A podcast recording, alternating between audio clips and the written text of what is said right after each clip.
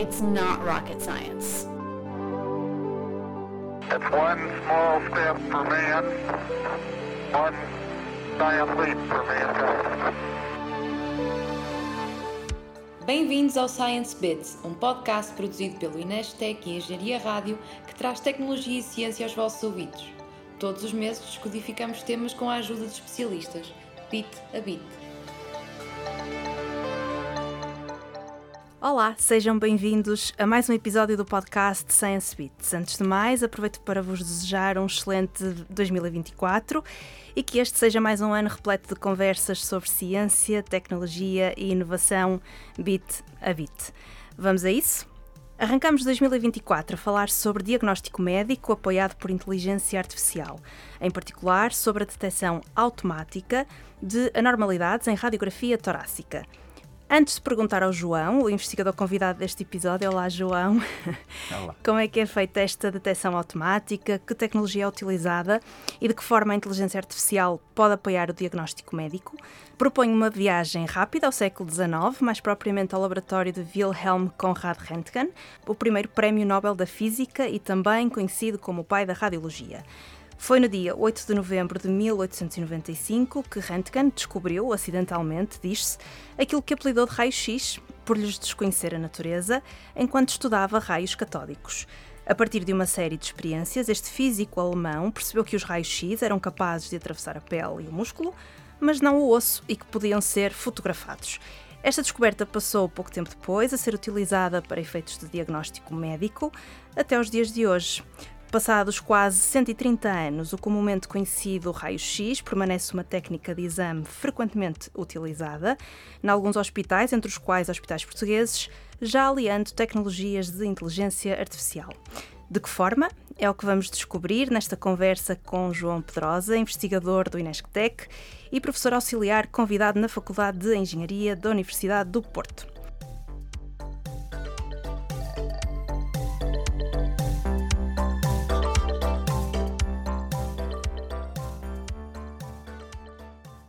Olá, João, novamente. Seja muito bem-vindo. Muito obrigada mais uma vez por teres aceitado o convite para participar neste episódio do Science Beats. Um, eu sei que o processamento de imagem médica, técnicas de machine learning e deep learning e ciência aplicada para a melhoria dos cuidados de saúde estão entre os teus uh, interesses de investigação. E eu estive a ler uma entrevista que deste muito recentemente para uma rubrica do BIP, que é a newsletter do do Inesctec, na qual referiste, e agora vou mesmo citar, que a radiografia torácica é um desafio interessante por ser uma das modalidades de imagem médica mais utilizadas, mas também pela quantidade de informação clínica que é possível extrair de uma única imagem. Em que medida, João? Olá, Sofia, e obrigado pelo convite. O prazer é todo meu. Um, o, a radiografia torácica, o, o, o raio-x tórax, é, é mesmo uma das, das modalidades de imagem mais utilizadas. Um, e basta pensar qualquer um de nós já terá feito um raio-x, se calhar não um raio-x tórax, um, mas mesmo um raio-x tórax muitos já terão feito. Uh, por exemplo, para, para, um, havia os raios-x tórax que, que, se faziam uh, antes, de, antes de ir para a universidade, uhum. por causa da tuberculose. Pronto, há uma série de, de, de coisas que podem ser vistas em raio-x. E mesmo limitando ao tórax, há uma série de, de achados que podem ser vistos. Um, Como por exemplo?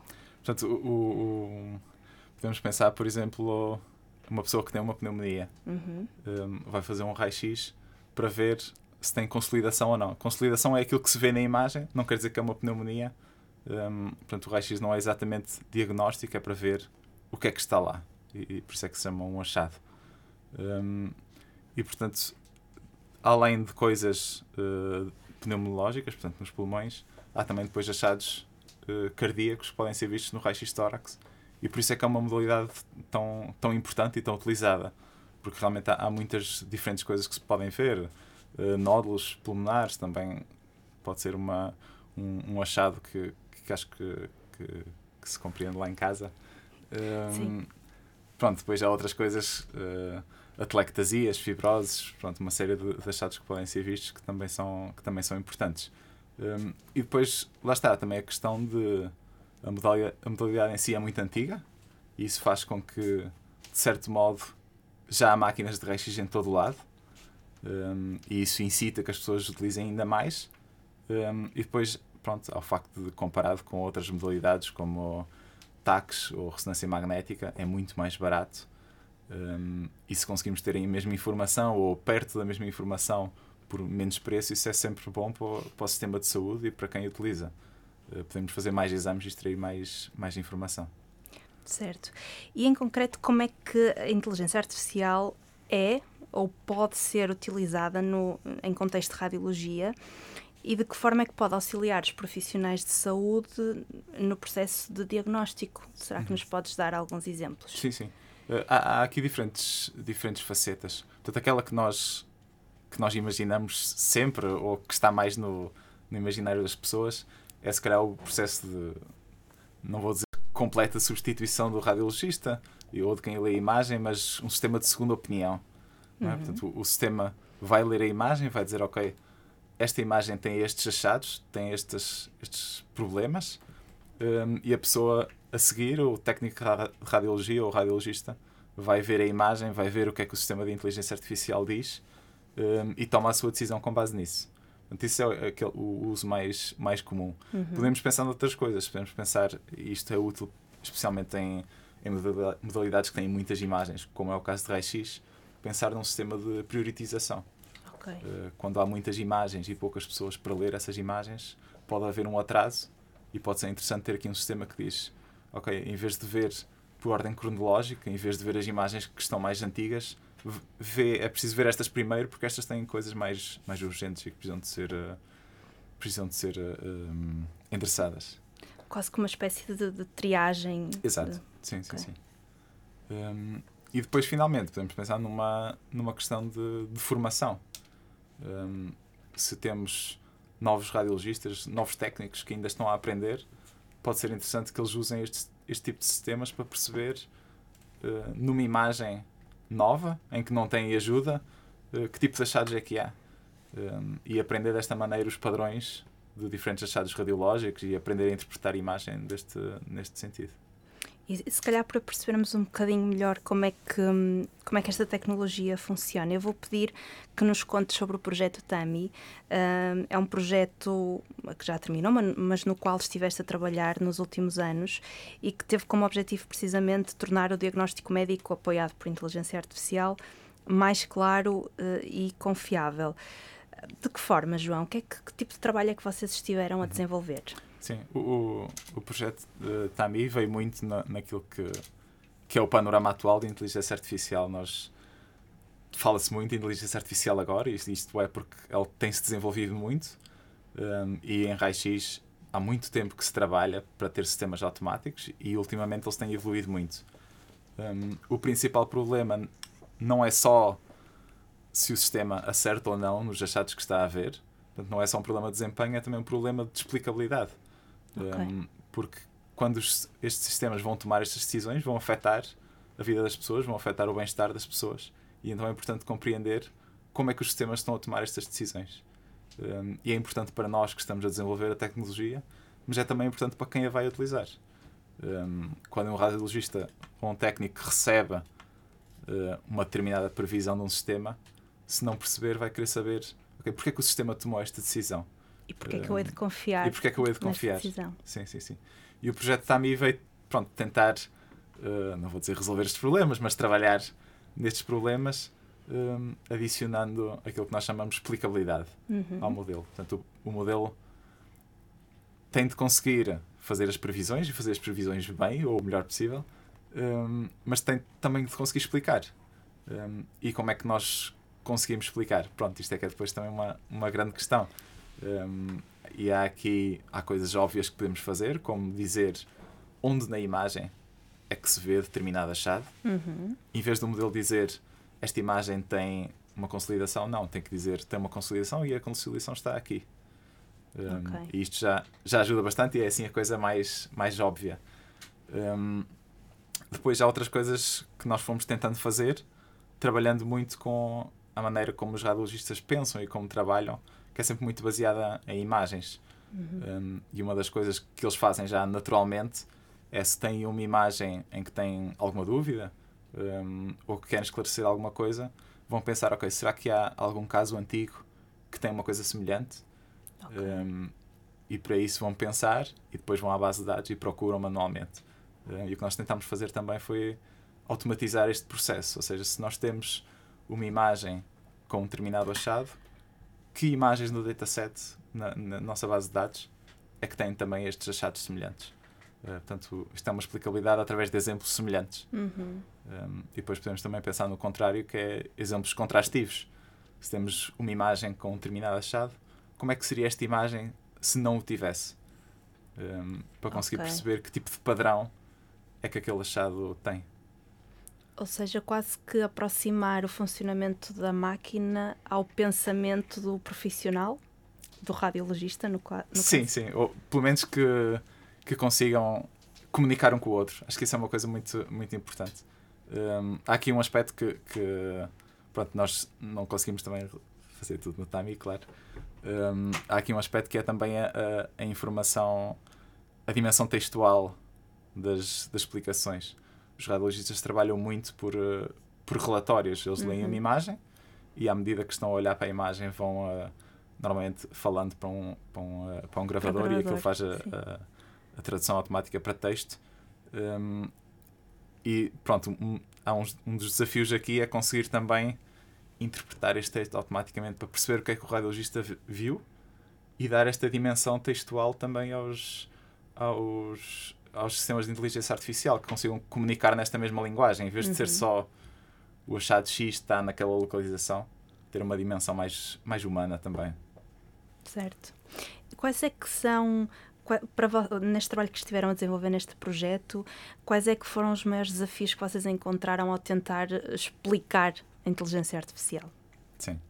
Um, portanto, há, há, há um desafio, pronto, que esse é um bocadinho uh, para todos os sistemas de inteligência artificial, que é tentar arranjar um bom balanço entre aquilo que é o desempenho do modelo, portanto, ele acertar, neste caso nos achados, um, e a explicabilidade. Um, pronto, isto depois tem a ver com diferentes métodos que são utilizados. Se nós vamos para um método uh, só de deep learning, muito focado nos dados em si, ele vai ter um desempenho muito bom, a explicabilidade vai ser muito fraca. Quando nós tentamos introduzir mais explicabilidade, às vezes vamos perdendo o desempenho. Isto também não é bom. Certo. Um, depois já também um desafio mais, mais que tem mais a ver com o, com o problema em si, que é o facto de que uma explicabilidade é sempre, é sempre subjetiva. Um, e quando eu dou uma explicação de alguma coisa, seja o que ela for, podem-me sempre perguntar, ok, mas porquê? E eu explico o porquê e podem-me perguntar outra vez porquê. Um, e pronto, e virando isto para o lado do raio-x, é, eu digo, ok, há aqui um nódulo pulmonar, perguntam porquê e eu digo, ok, está neste sítio da imagem, mas a seguir podem perguntar, mas porquê é que identificaste este sítio da imagem como um nódulo pulmonar? E eu vou buscar, não sei, alguns exemplos para mostrar, ok, neste raio-x tinha uma coisa muito semelhante e era um nódulo pulmonar, ok, mas porquê é que foste buscar este exemplo em particular? É? Isto é um problema sem fim. Um, e depois já também o- uma coisa mais, mais humana que nós acabamos muito por fazer, uh, que é tomar decisões um, automaticamente. E só depois de tomar a decisão é que vamos arranjar a explicação para a decisão que tomamos. Nós olhamos para uma imagem, sabemos imediatamente que aquilo é um nódulo e depois é que vamos pensar, ok, mas porquê é que eu disse isto? E subconscientemente vou justificar a minha própria decisão. Sim. Um, ou seja, há aqui também um, desafio, uh, não vou dizer que é metafísico, mas uh, é- estamos a tentar explicar uma coisa que, no fundo, para nós, como humanos, não tem explicação às vezes. Simplesmente sabemos que é assim. Um, e é muito, é muito difícil nós depois avaliarmos este tipo de decisões e dizer, ok, esta explicação é boa, mas é boa para uma certa pessoa num, num certo dia. Se calhar, se fosse outra pessoa no outro dia, já não, já não era boa. Portanto, há aqui uma subjetividade muito grande naquilo que é explicações. E essa subjetividade pode ajudar-vos de alguma forma a melhorar os modelos, ou seja, se receberem feedback por parte dos profissionais de saúde ah, relativamente às explicações, é possível trabalhar e melhorar essas explicações. Portanto, o- um dos, um dos objetivos, uma das coisas que nós também queríamos fazer no TAMI era, era exatamente virada nesse sentido. Se temos uma determinada pessoa que gosta de explicações do tipo A e B, devemos guiar o nosso modelo pelo aprender e para essa pessoa mostrar decisões deste tipo. Para outra pessoa, se calhar, não- já não vai gostar deste tipo de explicações, vai querer outro tipo de explicações. Um, e, portanto, é importante ter muitas explicações de diferentes maneiras, apresentadas de diferentes formas, uh, para conseguir satisfazer toda a gente, no fundo. Uh, estas, estas ferramentas que estiveram a desenvolver no âmbito deste projeto já estão disponíveis, já são utilizadas pelos profissionais de saúde, vão poder ser utilizadas noutras unidades de saúde? Uhum.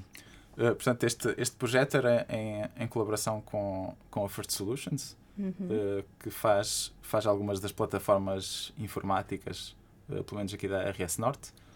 Um, e, portanto, nós o que conseguimos fazer durante o projeto foi integrar este sistema de inteligência artificial nas plataformas da First.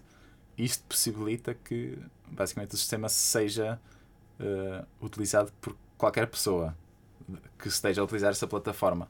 Claro que há aqui outro aspecto que tem que ser visto antes da plataforma poder ser disponibilizada, que é a regulamentação. Uhum. A partir do momento em que estamos a afetar as decisões clínicas que são tomadas, uh, todo este software, todo este sistema de inteligência artificial tem que ser um, uh, eh, regulamentado como dispositivo médico. Uhum. Um, pronto, e tem que passar por todo um processo de regulamentação até poder ser realmente utilizado.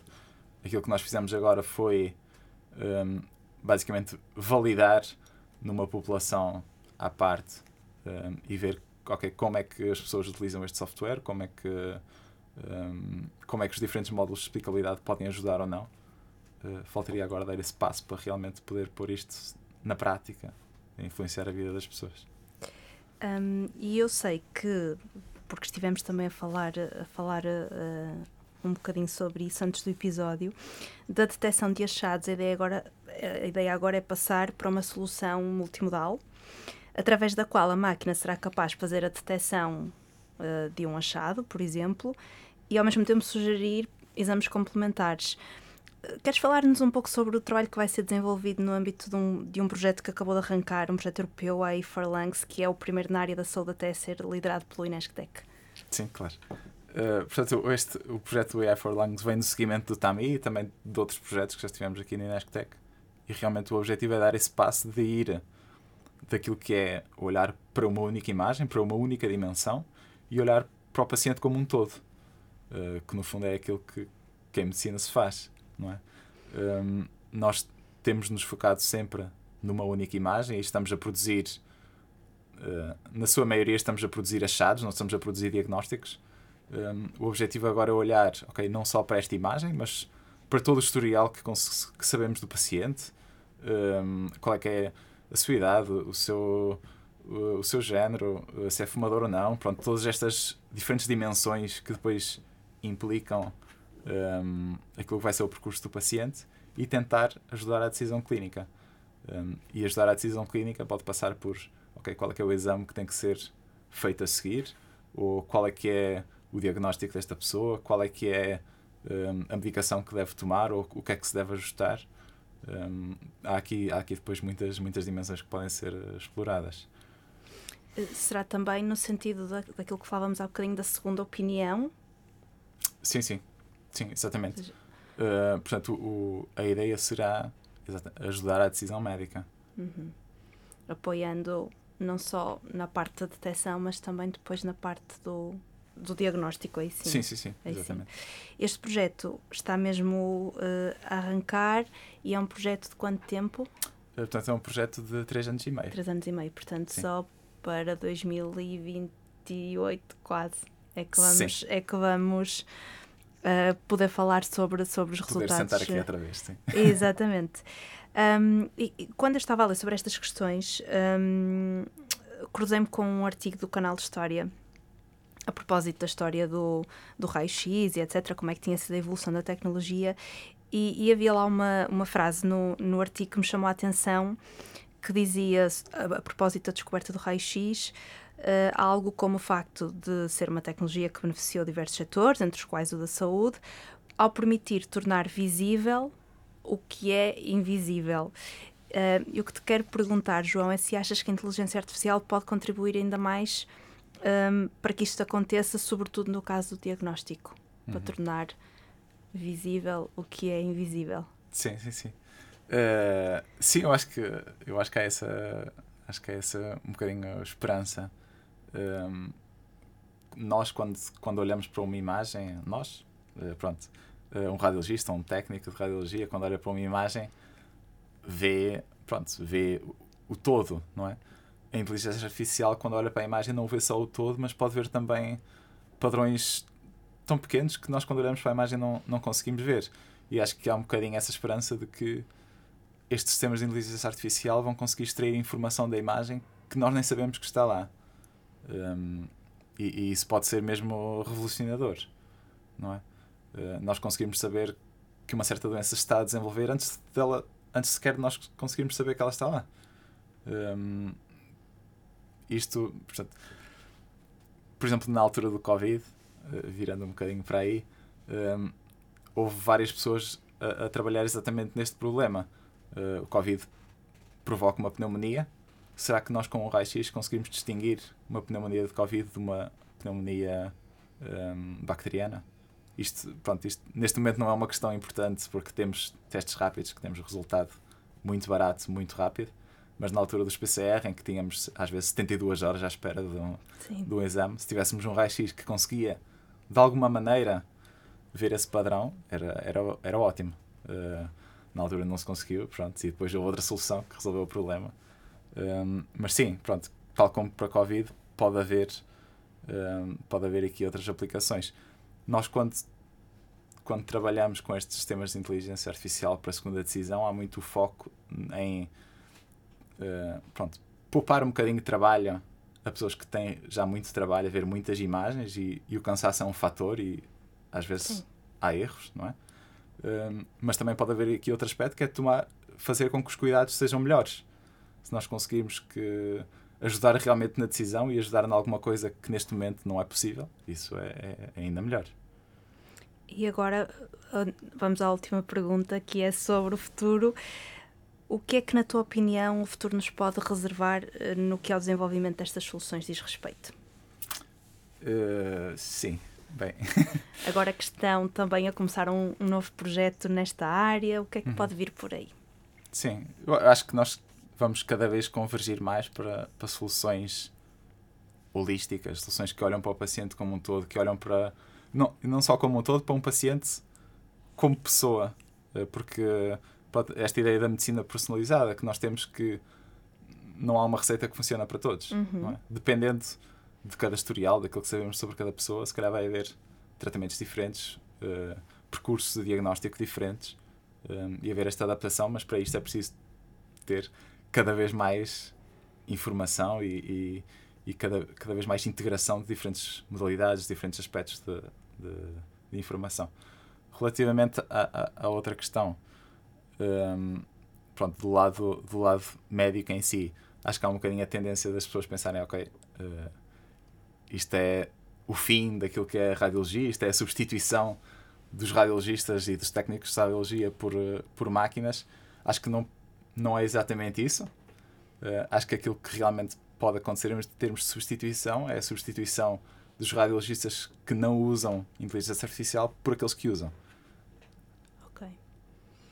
Ou seja, será, será sempre, ou melhor, poderá ser um complemento ao trabalho do, do radiologista, uma ajuda ao Sim, sim, sim. E, e, mais do que isso, até libertá-los para tarefas que realmente precisam ainda mais de ajuda humana, não é? Uh, neste momento eles têm que fazer tudo. Se nós conseguirmos pegar numa parte e, ok, esta parte aqui pode ser tomada pela inteligência artificial, o que acontece é que eles ficam com mais tempo para todos os outros aspectos que precisam de mais atenção humana, que precisam de mais cuidado, que realmente não podem ser feitos por um sistema de inteligência artificial eu disse que era a última pergunta, mas eu ainda vou querer, vou só querer perguntar-te sobre um, outra coisa, porque falaste na questão da informação. E de facto, sem a informação, sem os dados, é difícil desenvolver estes modelos, não é? Sim, sim. sim. Estes modelos são, uh, não vou dizer completamente, mas, mas sim, são completamente dependentes de conseguir aprender com experiência. E quando falamos com experiência, é com, com dados, com informação de, de historial de pacientes, de ok, esta pessoa fez estes exames, o que é que aconteceu? Uh, portanto, há aqui uma, uma, uma sede muito grande por, uh, por dados para conseguir construir estes sistemas. Um, e para isto é preciso uma colaboração muito grande com hospitais, com os médicos que depois vão também beneficiar e utilizar estes sistemas, e depois também toda a parte, toda a dimensão ética da utilização destes dados, uh, que cada vez mais pronto, está, está uh, na mente das pessoas de que os dados são, são muito importantes, não é? Que não podemos simplesmente dar os nossos dados uh, de qualquer forma. De qualquer forma, sim, sim, sim. Muito obrigada, João. Obrigado, foi um prazer. Hoje descodificamos bit a bit o diagnóstico médico, apoiado por inteligência artificial. Voltamos no próximo mês para mais uma conversa sobre ciência, tecnologia e inovação. Até ao próximo episódio do Science Bits. It's not rocket science. It's one small step for man,